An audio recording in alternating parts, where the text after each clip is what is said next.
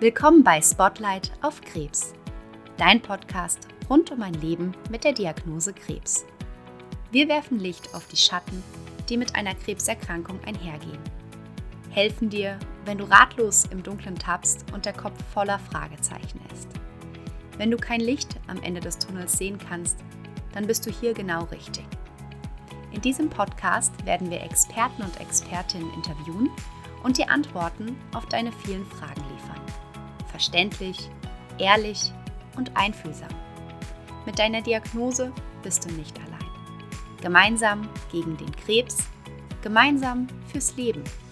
Mein Name ist Janina Klemm und als Koordinatorin des Onkologischen Zentrums Klinikum Darmstadt werde ich dich durch diesen Podcast begleiten. Herzlich willkommen zu dieser neuen Folge des Podcasts Spotlight auf Krebs. Der Titel der heutigen Folge ist Wenn humane Papillomaviren die Tumorauslöser sind. Fokus auf Kopf-Hals-Tumore. Ich freue mich sehr, heute Herrn Dr. Scharfenberger als Vertreter des Kopf-Hals-Tumorzentrums als Gast in diesem Podcast begrüßen zu dürfen. Ja, Herr Dr. Scharfenberger, möchten Sie sich einmal vorstellen? Ja, einen schönen guten Tag. Äh, mein Name ist, wie schon gesagt, Dr. Scharfenberger. Ich bin einer der Oberärzte in unserer Hals-Nasen-Ohren-Klinik unter Professor Bayer und ich bin einer von den Kollegen, die hauptsächlich auch mit Tumorerkrankungen sich beschäftigen darf und auch Patienten diesbezüglich behandelt.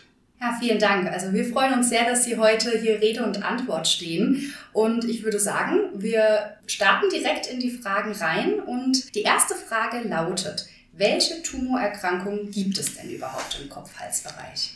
Gut, bevor man auf die einzelnen Tumortypen eingeht, sollte man grundsätzlich die Unterscheidung treffen zwischen gut und bösartigen Tumoren, wie man sie gemeinhin nennt. Das ist ganz wichtig. Zunächst zu den gutartigen Tumoren. Gutartige Tumoren kennzeichnen sich dadurch, dass sie eben nicht invasiv in das Gewebe hineinwachsen und das Gewebe zerstören, sondern sie wachsen eher verdrängend und vor allem sie setzen keine Metastasen in Lymphknoten, Lunge oder andere Organe und gefährden dadurch auch nicht die Patienten. Die häufigsten gutartigen Tumoren, denen wir als Hals-Nasen-Ohrnetze begegnen, sind mit Abstand die Tumoren der Ohrspeicheldrüse. Das ist die Drüse, die unter dem Ohr sitzt. Das sind, wie gesagt, zu über 90 Prozent gutartige Tumoren und werden auch entsprechend einfacher zu behandeln sein als bösartige Tumoren. Bösartige Tumoren dagegen sind in unserem Fachgebiet leider sehr häufig und meistens oder die Mehrzahl dieser Tumorfälle, die wir sehen, sind in der Mundhöhle zu finden, im Rachen und auch im Kehlkopf. Sie nehmen dann ihren Ausgang von Schleimhautzellen, die entartet sind und diese Zellen wachsen dann eben weiter, zerstören lokal das Gewebe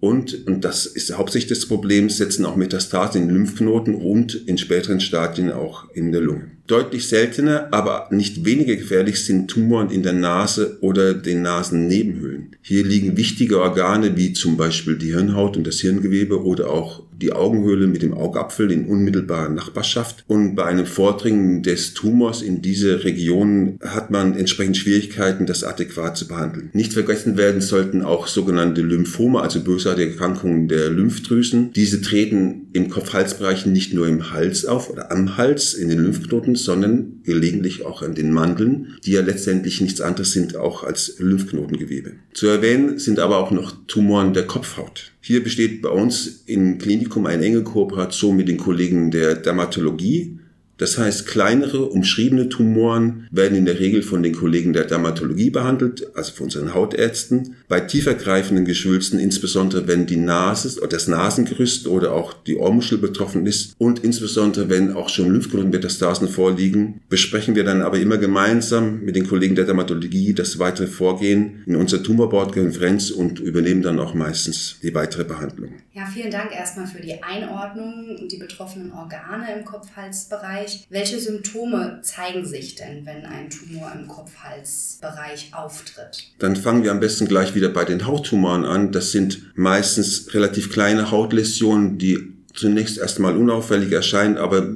auf Dauer nicht abheilen und allmählich größer werden. Hier sollte dann auch zunächst der Hautarzt konsultiert werden, auch der niedergelassene Kollege, der die Veränderung genauer untersuchen kann. Bei den Tumoren in der Mundhöhle sind es ebenfalls zum Anfang oder zu Beginn oft erst nur kleine Schleimhautläsionen, die unauffällig erscheinen, wie kleine Bissverletzungen aber das Problem haben, dass sie nicht abheilen, sondern mit der Zeit allmählich größer werden und dann aber auch nur oft leichte Schmerzen verursachen. Bei den Rachentumoren dominieren in der Regel länger anhaltende Schluckbeschwerden, die oft nur sehr unspezifisch beschrieben werden und im Anfangsstadium oft als eine Erkältung fehlgedeutet werden. Die Beschwerden verschwinden aber im Unterschied zu einer einfachen Erkältung nicht nach wenigen Tagen oder eins bis zwei Wochen, sondern sie persistieren also bleiben bestehen und nehmen mit der Zeit allmählich zu. Bei Kehlkopftumoren ist das eindeutige Erstsymptom, das am meisten auftritt, die Heiserkeit, die auch nach eins bis zwei Wochen nicht abklingt, sondern weiterhin besteht. Bei den sehr seltenen Nasennebenhöhlentumoren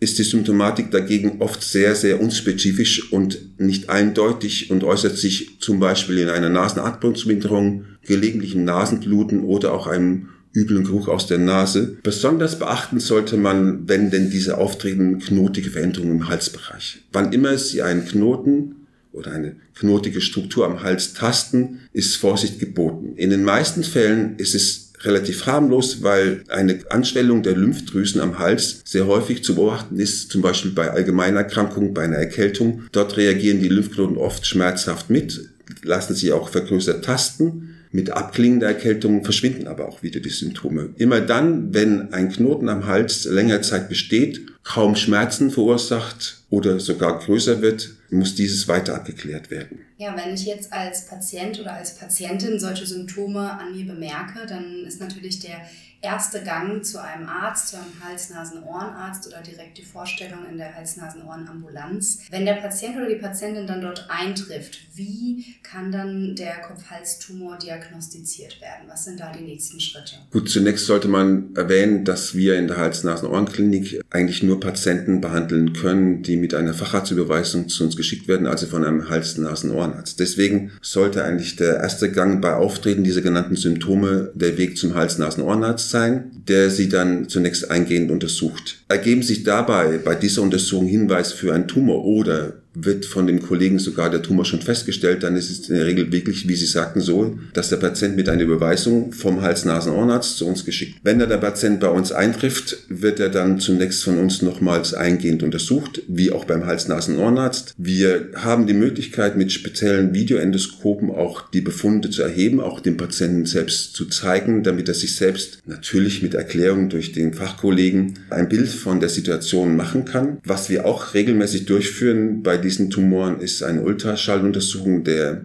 Halslymphknoten, um festzustellen, ob eventuell auch hier schon ein Befall der Lymphknoten vorliegt. Und was dann immer der Fall sein sollte oder sein wird, ist, dass wir zusätzlich zu dieser klinischen Untersuchung in unserer Ambulanz auf dem Patientenstuhl auch eine Narkoseuntersuchung durchführen. Das hat den Vorteil, dass bei der Narkoseuntersuchung, die nur ungefähr 15 bis 20 Minuten in der Regel dauert, man sich ein genaues Bild nicht nur von dem eigentlichen Tumor machen kann, von seiner Ausdehnung und von seiner möglichen Behandlung, sondern auch sicherstellen kann, dass keine anderen Organe betroffen ist. Das heißt, bei dieser Narkoseuntersuchung blicken wir auf, nicht nur auf die Mundhöhle, auf den Rachen, sondern auch speziell in den Kehlkopf, in die Luftröhre und in die Speiseröhre, weil in einer nicht seltenen, nicht geringen Zahl von Fällen auch zwei Tumore vorliegen. Also das heißt, neben dem Tumor, der schon offensichtlich zu sehen ist, in ungefähr fünf Prozent der Fälle auch schon bereits ein Zweitumor erkennbar ist. Das ist der Weg, den wir dann gehen, bevor wir mit dem Patienten über das weitere Vorgehen sprechen.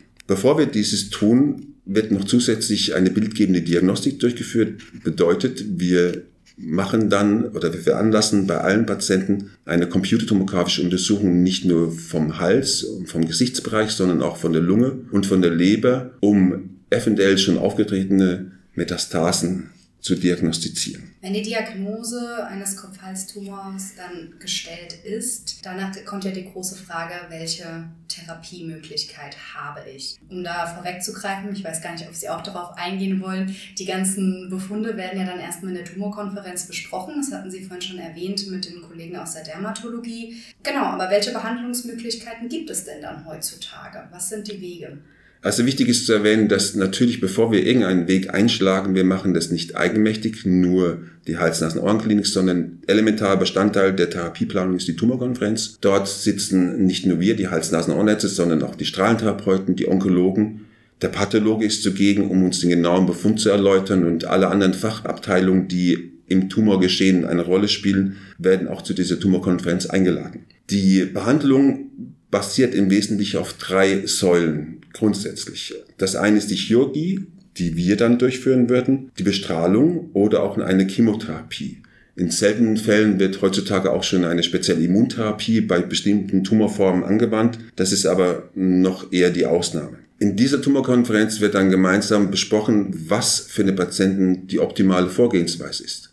Es ist also durchaus möglich, dass in einzelnen Fällen nur die in Anführungsstrichen die operative Therapie zur Heilung führt oder in anderen Fällen nur in Anführungsstrichen die Bestrahlung in Kombination mit einer Chemotherapie angewandt wird. Oder wiederum beides kombiniert wird. Das hängt im Einzelfall von den vorliegenden Befunden ab und wird letztendlich dann auch vom Patienten selbst entschieden, welchen Weg er denn dann einschlagen möchte. Bei den chirurgischen Verfahren hat sich in den letzten Jahr, zwei bis drei Jahrzehnten die laserchirurgische Therapie oder die laserchirurgische Resektion von Tumoren fest etabliert und ist ein fundamentaler Bestandteil unseres Behandlungskonzepts. Das heißt, umschriebene Tumoren in Mundhöhle, Rachen oder auch Kehlkopf lassen sich mit dem Laser unter mikroskopischer Sicht relativ gut entfernen und damit vor allem auch das umliegende gesunde Gewebe weitgehend schonen. Die Patienten können zum Beispiel nach Resektion, nach laserchirurgischer Resektion von Rachentumoren meist schon am nächsten Tag wieder essen. Auch ein sogenannter Luftröhrenschnitt ist in ganz, ganz seltenen Ausnahmefällen nur erforderlich. Die Behandlung der befallenen Lymphknoten, so sie denn operativ durchgeführt, besteht in einer sogenannten Neck Dissection. Das heißt, es werden die Halslymphknoten an der betroffenen Halsseite, gelegentlich auch beidseits, komplett ausgeräumt, ohne dabei die wichtigen umliegenden Strukturen zu schädigen, insbesondere also die Gefäße, vor allem aber auch Nerven, werden dabei gezielt geschont, um den Patienten in seinem späteren Lebensalltag nicht unnötig zu beeinträchtigen. Erwähnt werden sollten jetzt an dieser Stelle vielleicht auch nochmals die Ohrspeicheldrüsen, wie gesagt schon, meistens sind es gutartige Tumoren. Das bedeutet, dass in manchen Fällen der Tumor quasi ausgeschält werden kann aus der Drüse oder ein Teil der Drüse mit entfernt wird. Wichtig ist uns aber dabei, auch bei bösartigen Tumoren, sofern der Nerv, der Gesichtsnerv, der für die Innervation und die Bewegung des Gesichtes zuständig ist, vor der Operation noch intakt ist, möglichst auch nach der Operation noch intakt bleiben sollte. Und nur in seltenen Fällen ist es erforderlich, dass dieser Nerv, wenn er denn vom Tumor befallen ist, mitresistiert werden muss. Aber auch dann besteht die Möglichkeit durch spezielle plastische Maßnahmen die Gesichtssymmetrie wieder annähernd herzustellen. Nachdem wir nun auf den gesamten Bereich der Kopf-Hals-Tumore eingegangen sind, von der Diagnose über die Therapie, möchte ich nun noch mal eine Frage stellen, die auf einen sehr speziellen Bereich abzielt. Und zwar die Frage, können Viren Krebs auslösen? Nun, diese Frage muss man leider eindeutig mit Ja beantworten. Die jüngste Veröffentlichung der WHO, also der Weltgesundheitsorganisation, gehen davon aus, dass ungefähr 10% aller weltweit auftretenden Tumorerkrankungen durch Viren verursacht werden.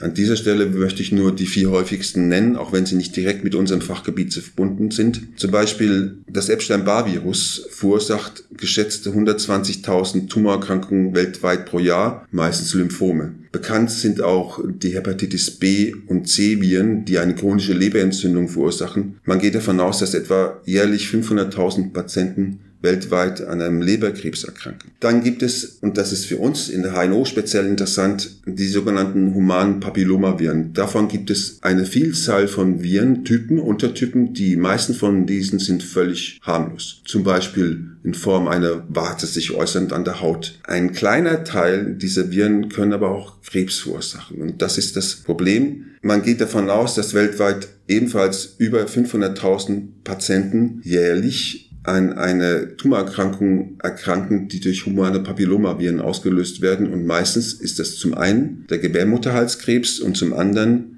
und dann sind wir in unserem Fachgebiet der Rachenkrebs. Gibt es denn Unterschiede zwischen den HPV-positiven und negativen Tumoren? Grundsätzlich ist äh, die Unterscheidung wichtig bei den HPV-positiven Tumoren, die Frage, wo sie entstehen. Und wichtig sind für uns diese Tumoren, die HPV-positiven Tumoren, die in der Tonsille, also an den Mandeln, an den Gaumenmandeln entstehen oder am Zungengrund. Und fast alle Tumoren, die durch HPV-Viren verursacht werden, entstehen in diesen beiden Organen, die ja paarig angelegt sind. Die Unterschiede sind eigentlich relativ gering. Was auffällt, ist bei diesen HPV-Viren oder bei den durch HPV-Viren verursachten Tumoren, dass diese häufig im Anfangsstadium sehr klein sind und erst durch Lymphknotenmetastasen auffallen. Also wir haben nicht selten das Phänomen, dass Patienten zu uns vom HNO-Arzt geschickt werden mit vergrößerten Halslymphknoten, besonders einseitig. Wir dann feststellen, dass es sich um eine Metastase handelt und das ist das Konzept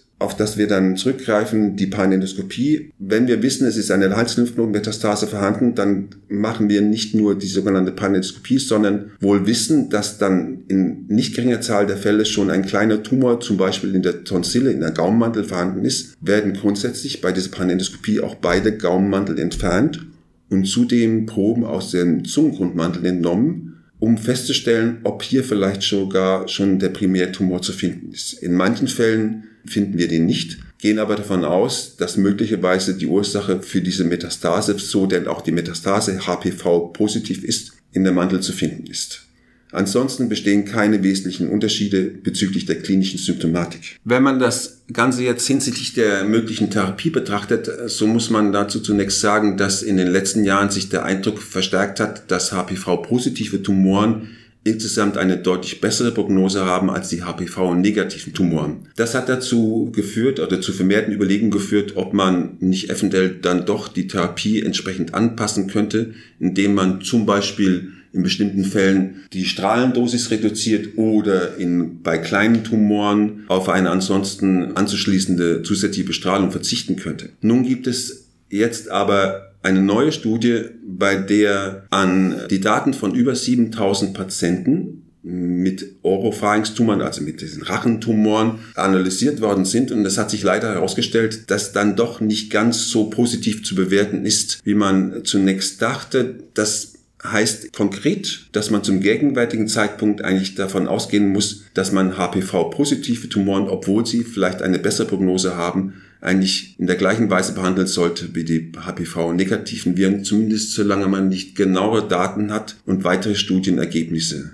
vorliegen. Ja, vielen Dank für Ihre Einschätzung in dem Bereich. Die Frage ist jetzt natürlich, die man sich als Patient, Patientin bzw. als jeder Bürger, Bürgerin stellt, gibt es denn Prophylaxe und kann man sich irgendwie vor diesen virusinduzierten Tumoren schützen? Da haben wir ein gutes Beispiel und zwar ist es der Gebärmutterhalskrebs, der schon seit Jahrzehnten bekannt ist, wo man, von dem man auch weiß, wie schon erwähnt, dass er durch diese Viren verursacht wird und für die es schon seit Jahrzehnten eine Impfung gibt. Diese Impfung war bis vor wenigen Jahren den jungen Mädchen vorbehalten, wird aber auch jetzt angesichts der zunehmenden Zahl an äh, Rachentumoren, die durch diese Viren verursacht wird, auch generell für Jungs empfohlen. Sprich, im Idealfall sollte im äh, Alter von 11 bis 14 Jahren jedes Junge und Mädchen geimpft sein, spätestens aber mit 17 Jahren, weil dadurch eigentlich der beste Schutz gewährleistet ist für eine oftmals erst Jahrzehnte später auftretende Tumorerkrankung des Rachens. Also, der beste und zuverlässigste Schutz ist die Impfung. Eine Frage, die ich Ihnen auch schon während der Vorbereitung dieses Podcasts gestellt hatte, war, ist denn die Impfung, die ich vor Ewigkeiten von Jahren erhalten habe, gegen den Gebärmutterhalskrebs dann damit auch gleichzeitig hilfreich für eine HPV-induzierte Kopf-Hals-Tumorerkrankung? Die Viren, die den Gebärmutterhalskrebs auslösen, sind, oder der Virustyp der, äh, der HPV-Viren, der den Gebärmutterhalskrebs auslöst, ist der gleiche, der auch den Drachentumor auslöst. Wenn man so will, schlagen Sie zwei Fliegen mit einer Klappe, wenn Sie die Impfung durchführen. Und wichtig ist, wie gesagt, möglichst frühzeitig, weil man weiß, dass je älter der Mann oder die Frau werden und vor allem nach Aufnahme von ersten Sexualkontakten die Schutzwirkungen dieses, dieser Impfungen deutlich nachlässt. Ja, vielen lieben Dank für all die Informationen, für die Beantwortung Fragen, die sich bestimmt viele Patienten und Patientinnen stellen. Ich würde sagen, wir sind am Ende der heutigen Podcast-Folge angekommen. Vielen lieben Dank für Ihre Zeit, dass Sie hier heute Gast im Podcast waren und ich würde Ihnen gerne das Schlusswort überlassen. Ja, ich danke Ihnen auch für die Gelegenheit, uns und unsere Klinik hier an dieser Stelle nochmal vorzustellen. Mein Rat an alle Patienten bei länger anhaltenden, das heißt länger als zwei, drei oder vier Wochen anhaltenden Halsbeschwerden, bei tastbaren Knoten am Hals gehen Sie zum Hals-Nasen-Ohrenarzt, lassen Sie einen Check-up machen und lassen Sie überprüfen, ob alles in Ordnung ist. In den meisten Fällen sind es harmlose Befunde, aber der Tumor, der dann tatsächlich vorliegt, sollte auf keinen Fall übersehen werden. Und zum anderen lassen Sie Ihre Kinder impfen und schützen Sie sie damit nicht nur vor dem Gebärmutterhalskrebs, sondern auch vor einer späteren Erkrankung, bösartigen Erkrankung im Rachenraum. Ich danke Ihnen. Ich danke dir für deine Zeit, fürs Einschalten und Zuhören und freue mich, dich bei der nächsten Folge begrüßen zu dürfen. Gemeinsam gegen den Krebs, gemeinsam fürs Leben.